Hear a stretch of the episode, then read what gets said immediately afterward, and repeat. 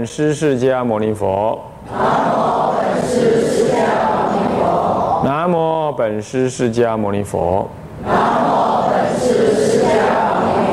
无上甚深微妙法。无上甚深微妙法。百千万劫难遭遇。百千万劫难遭遇。我今见闻得受持。我今见闻得受持。愿解如来真实义。愿天台禅法的特质，各位必修必修尼，各位沙弥、沙弥尼，各位居士，大家阿弥陀佛。阿弥陀佛。请放掌。啊，我们上一堂课上的讲义的还在十四页啊。那么主要是，哎，这段引文啊，引一心三观的那个道理啊，提到了经云：系缘法界，法界不异，能所依故。那么呢，接着再谈到为什么是一而三，三而一呢？为什么说止贯同时呢？以地系于止，则一止而三止。什么叫以地系于止啊？就是说，你观察真理，你你在止当中得到那个真理。正所以说，地是由止所成的，对不对？是不是这样的？你心不动摇，谓之止。在这不动摇当中呢，你才能够观察，因为观察而怎么样？认知了真理，可是，在原教的观法里头呢，是就在这纸当中啊，那个真理就现前。所以说呢，这个真理呢，就于依于这个止而存在着。那纸也是指这中道实相啊。那中道实相就是真理呀，所以源于那个中道实相，心中止，啊，也因为止这中道实相呢，任运现前，是不是这样子？所以则一止而三止。为什么一止而三止？因为这三止无非是，无非是啊，方便随缘子，呃，体真子、方便随缘子跟其二边分别。当然是这样，对不对？在中道实相当中，是不是是不是体真？当体即是真，就当体就是空性嘛。好，然后方便随缘，于一切方便法中呢，随缘不变，不变随缘。所以你观察一切现象是平等性，无有差别，对不对？是不是？所以心中就不起躁动，不喘动，内心无喘，是。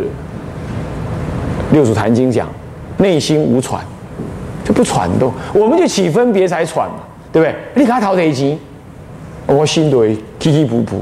你搞我偷提钱，你跟我是有分别的，钱嘛是有分别的，嘴少嘛是有分别的，叫你偷提去嘛是有分别的，所以你内心就喘动了嘛。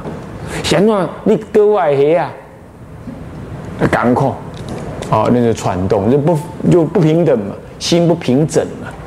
心就传动，你观察中道实相，你于依于这个实相中，你的心是方便随缘止的嘛？缘到哪一个，哪一个就是平等性，哪一个都是平等性，是不是？同样道理，也是二边皆息，中道实相，即空即假，非空非假，双遮二边，不舍不起，不能舍二边。甚至于是超越二边，对吧？所以这是第三种指了吗？不是吗？是不是？是二边分别指，所以则一指而三指。中间还有一段话都不提了。接着所指之法虽一而三，所指的那个所缘的指所缘的那个地理呢，虽一地而有三地。我无论源于空观、假观或中道观，空中有假有中观，假中有空观有中观，中观中有空观有假观，虽一地虽一而三地。还不是刚刚我讲的？你还回顾那个道理？我圆的是中道实相嘛，所以呢，地理是同一个，所以能指的心是我主体的能指之心，跟我所指的虽三指而同一地理。能指的心呢，虽圆的是三种地理呀，但是是呃虽圆虽有三指的名，其实它同一个地理。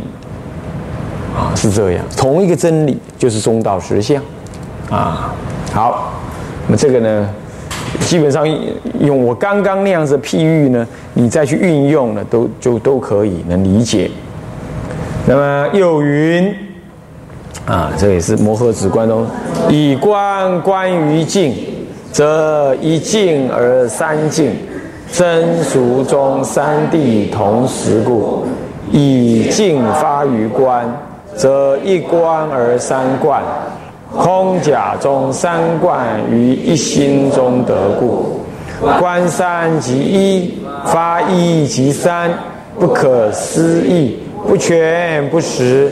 次前别教三观分全实，不优不劣。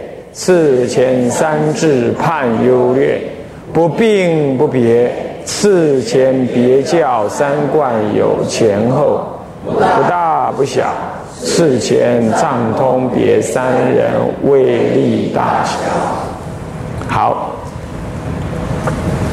那么这个才是精彩的部分。这整个摩诃止观，这都在摩诃止观第一卷就已经引了出了这样子的文，但在后面呢，他一再的说这个事情，就广说这个事情。那我因为我们这论文呢是精要。所以我们就一下提出这样子的一个核心呢，说当然是难懂一点，啊，不过你如果呢看到它后面呢，它有慢慢的剖析，啊，以观观于境，这个以观观于境，观是内心转动一种什么智慧观察，懂吗？叫做观，是一个动词，那观于境。那是一个有对待，我去观那个境界，叫做观于境，以观观于境，要这样念啊，则一境而三境，我观哪个境界都一样，我心中什么认识中道实相，那么呢，以以所以说这个观什么什么观呢？内在的三观，来观这个一境，那一定得三谛，对不对？我心中起三观，得三境，真俗中三谛同时，对不对？一境即是三境，它是真境，也就是空幻不实；假境也是如幻虚立，妙有在那里，妙有的在那里建立。那么呢，真俗什么呢？两边皆不可得，不可思议，就中谛。那么呢？倒过来说，依于我所观察的境界，我了知它真俗中三谛，所以以境反过来呢，诱发我发生了什么观智，则一观而三观，我内在里就自然成就了什么，是吧？三观，空假中三观，于心中得。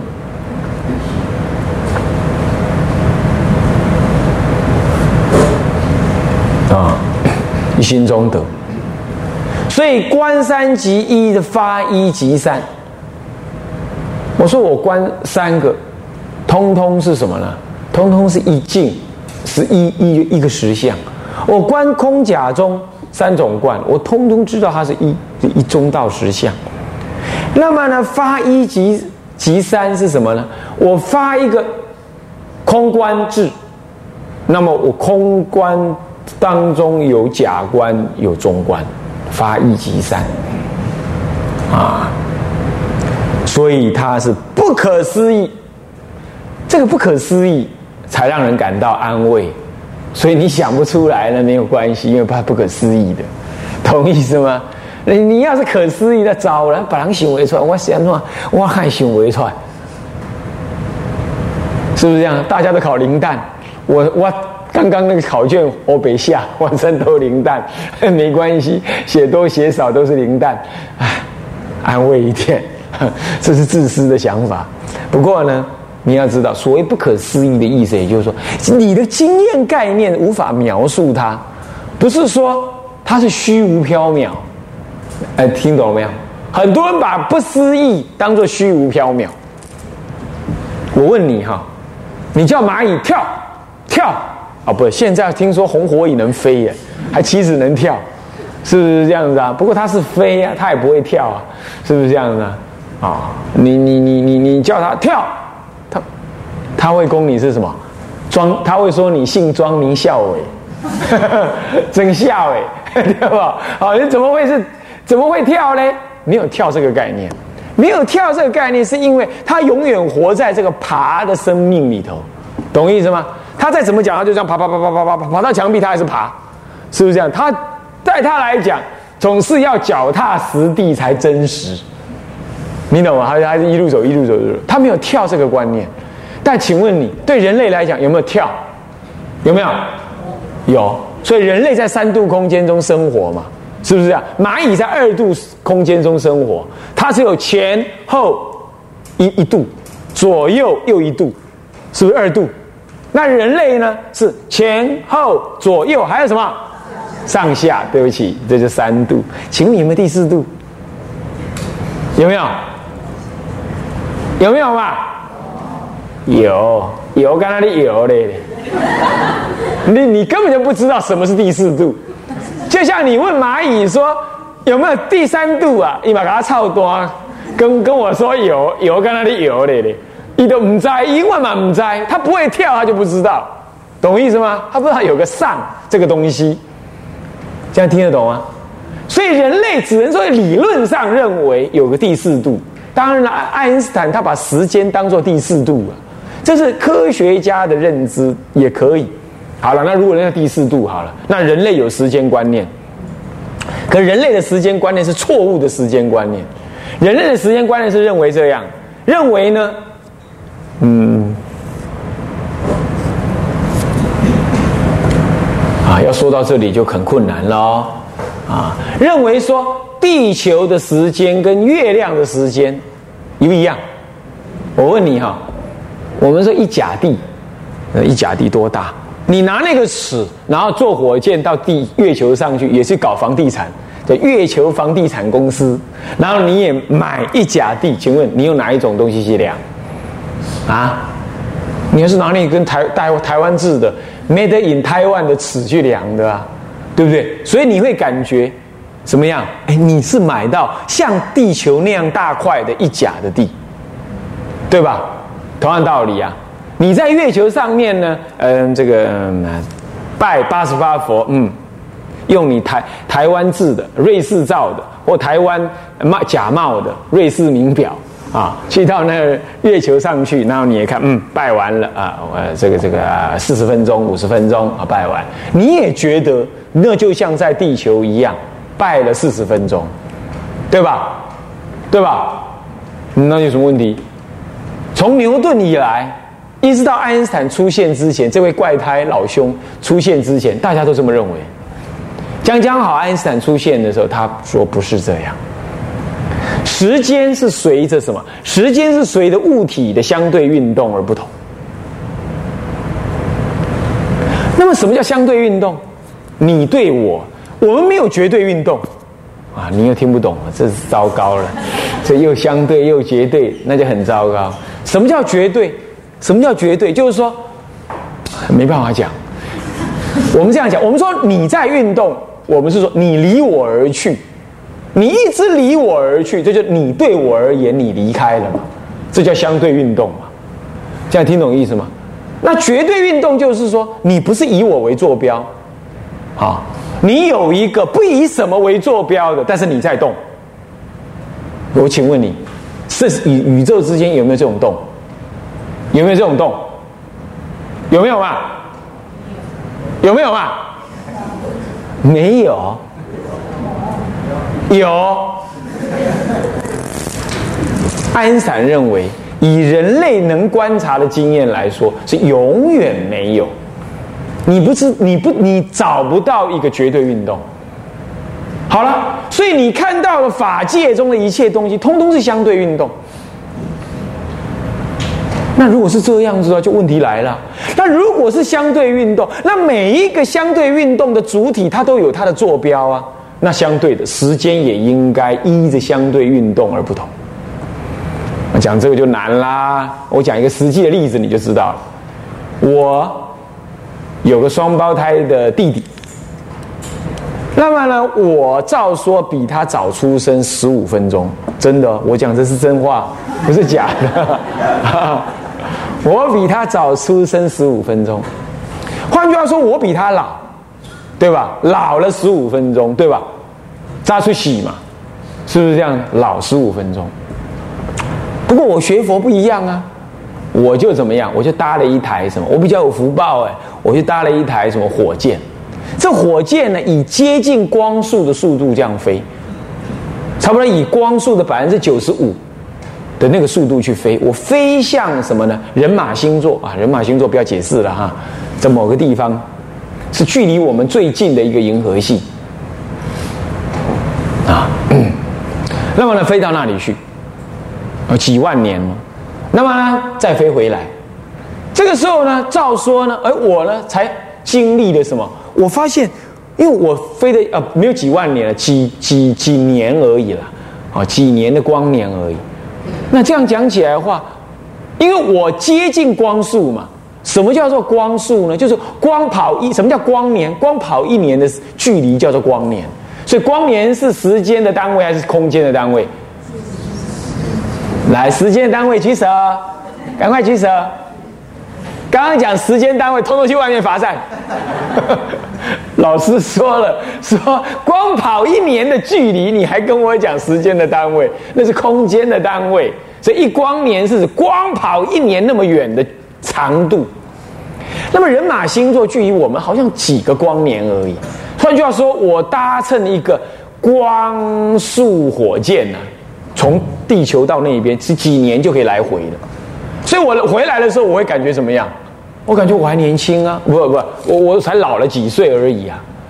可是我看我弟弟呢，他本来比我年轻的那位老兄，他死了，不是得癌症死的，是老死。他儿子也死了。我看到一个年轻小伙子，原来是我弟弟的孙子，跟我年龄差不多。这样听懂了吗？也就是地球的时间尺度啊。跟我在一个对地球而言是相对远离的那个数那个空间来讲，我的时间尺度被压缩了。压缩听得懂吗？就缩短了。我那个尺啊被压缩了，所以对他来讲呢，我他看到我是哎，我已经经历了四呃六十多年了，出国六十多年了，对我来说。对他来讲是这样，可对我来说，我压缩了时间尺度，压缩了，所以我把它，我自认为我只过了三呃五六年，所以我回来说，啊，开始细聊那，结果写晒朋友那都细聊聊，啊，那个时候学务长也立牌位在清华寺 那里，已经做什么第一代祖师这样子，然后被立在那里，初一十五被上供。是这样，我还得要去念供回向，是这样。哎，所以时间也是变动的，叫空无自信。所以《金刚经》讲无有自信是这样，时间也无有自性。好，那么你就知道，这叫做不思议。所以。对蚂蚁来，对你来讲，怎么可能？因为你从来没有一台火箭是飞得像光速一样，所以你没有这种经验呢。那没有这种经验，你你也感受不到。因为就像你跟我一样去搭那个光速的火箭，你回来你真的就感觉怎么样？才五年而已啊！可激光狼东西料料啊，都死了。两岸不晓得统一还是打仗也搞不清楚了，已经都过了那么久了，你都不知道了。是这样，这样了解吗？所以要长寿，所以佛陀说他不入灭，有什么难的？对不对？因为他有神通，有神足通，对不对？所以他不用搭火箭就能飞得像光速一样快。所以他只要到他方国度去，怎么样？绕那么两下子，演讲一场回来，你们已经经过两千年，这有什么困难？所以有人说：“哎呀，《法华经》写的这是预言，那是愚痴的人才说那是预言。懂物理学的人根本觉得那就是本来的，本来会发生的事，本来就会发生的事。还要讲分身，说百千亿化身，百千亿化身，你要知道，当一个运动的速度如果等于光速的话，时间等于零。也就是说，他用光速在飞，生命不老。好了，那不就对了吗？如果你知道有一个阿罗汉，他用他用光速在飞，他本来就可以用光速飞，他是用意念嘛？意念比光速还要快，棋子光速，对不对？好，他意念说在美国，然后意念在台湾，我要在这两个地方，然后他就可以同时在美国零点零零零零零一秒。然后再到台湾，零点零零零零一秒，然后再回来下一个零点零零零一秒，又回到台湾，然后第零点零零零零三秒到美国，零点零零零四秒到台湾。我请问你哈，台湾跟美国是不是同时看到法杖，看到那个师傅，是不是嘛？因为你的眼睛只能分辨十六分之一秒以。以以以更长的时间，十六分之一秒更短的时间，你就无法分辨了，懂意思吗？你就看不到了。所以我离开了，哪怕拿其实十六分之一秒是零点零零零一耶，是一万分之一耶，一秒离开，然后再回来，再离开，再回来，结果你同时看到我暂留在那里。这就是电脑的观念。电脑哈，它为什么能同时处理三件事、四件事？它不是这样，它是处理你这件事，然后再处理第二件事，再处理第三件事。比如你叫它算三个数目，他会你同时叫他算哦，然后他就会先算第一个，算一半，然后再算第二个数目题目，算一半。再算第三个题目算一半，然后回过头来再算第一个算一半，再算第二个算一半，再算第三个算。可是你在电脑当中，你会感觉他同时在算，听懂了吗？所以什么叫做分身？也就是佛以神通力，以超过光速的，因为它非能量啊，这又要解释了，为什么可以超过光速？是因为你能量等于零的时候，你就能够超光速。为什么呢？因为 c 等于 m，因为因为 E 等于 mc 平方，那能量那个能量呢等于质量乘以这个光速的的平方值啊，所以能量不可能无量大、无限大、无限大了，那就把整个宇宙包进去了。是这样子的，那在这种情况呢？如果能量等于质量等于零，那么零乘以 c 光速啊，那就你你你耗损的能量就等于零。所以说，如果你的能量、你的质量是零的话，你完全以光速甚至超过光速去飞，你不需要耗损任何的能量，也不需要用任何外在能量来来推动它。那也就是佛在禅定当中啊。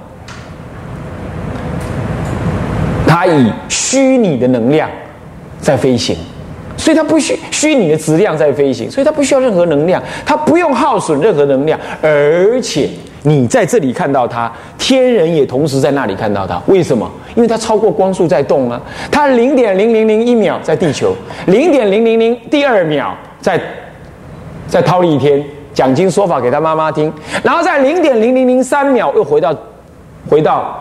回到地球，在零点零零零第四秒又在忉利天。对忉利天来讲，一直看到佛就在那儿，对不对？虽然他中间离开了一下下，他没感觉的，没感觉的。然后同样道理，人类也认为佛陀一直在这儿打坐，是不是这样子啊？为什么？因为他离开一下下，眼睛分辨不出来的，这不是你经验中知道的吗？所以他分身百千亿，有没有可能呢？当然有可能。所以说那些人呐，在读佛经，脑子里头有那个不成熟的物理观念。他说这不科学，我说那才科学的，科学的很呢，怎么会不科学？你立得起半汤塞，你们家说他不科学，你要真读懂了，你就知道他科学的。你要活用科学的观念来解释它。所以说分千分身百千亿，乃至于生命停止，它不入灭。乃至于他说，呃，地球，呃，你们入灭了，他认为不入灭，他呃不，地球都毁了，他所看到的这个地球不毁，也是一样道理呀，因为不同的空间嘛，是不是这样子啊？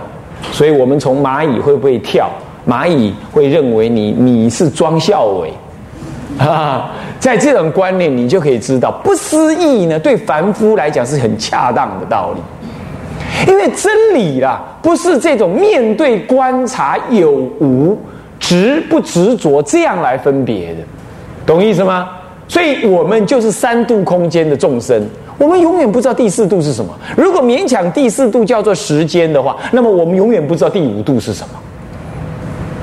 所以我告诉你，第五度就是鬼，鬼他生活的空间，他天天都嘛在这儿周边。所以说什么？我们回向的时候说什么？